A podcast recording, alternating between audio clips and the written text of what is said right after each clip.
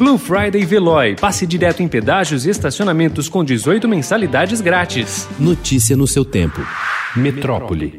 Com o claro aumento da instabilidade da pandemia, o governo do estado de São Paulo e o centro de contingência do Covid-19 decidiram que 100% do estado de São Paulo vai retornar para a fase amarela do Plano São Paulo.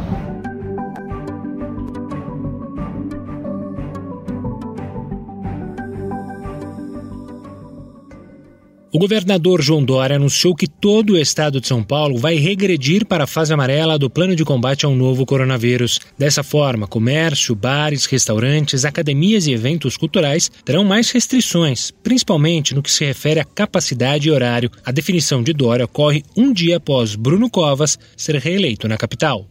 Segundo o SP Covid-19 InfoTracker, uma plataforma desenvolvida por cientistas da USP e da Unesp para fazer projeções e monitorar a pandemia em tempo real, ao menos 15 de 22 regiões do estado apresentam taxa de transmissão acima de 1. Na prática, isso significa que o vírus está com propagação acelerada.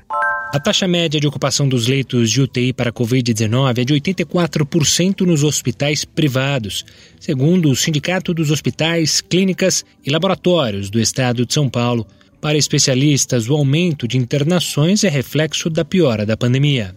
O primeiro lote de vacinas Sputnik V para o uso civil já foi entregue ontem ao Hospital Central de Domodedovo, ao sul de Moscou. O país, que corre para ser o primeiro a entrar no mercado, informou que os testes provisórios do produto mostram 92% de eficácia. Já a empresa de biotecnologia Moderna, que é uma das líderes na corrida pelo imunizante, disse que pedirá aval às autoridades regulatórias dos Estados Unidos e da Europa para o uso do imunizante, que apresentou 94, 0,1% de eficácia nos testes.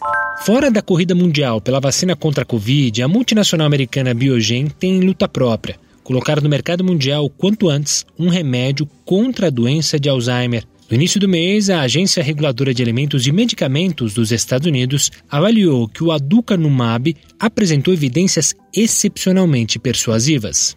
O desmatamento da Amazônia teve uma alta de 9,5% no último ano e atingiu a maior taxa desde 2008, o que já tinha ocorrido no ano passado. Entre agosto de 2019 e julho desse ano, a devastação da floresta ultrapassou 11 mil quilômetros quadrados, ante os aproximadamente 10 mil quilômetros quadrados registrados nos 12 meses anteriores. A área devastada no último ano equivale a quase sete vezes a da cidade de São Paulo.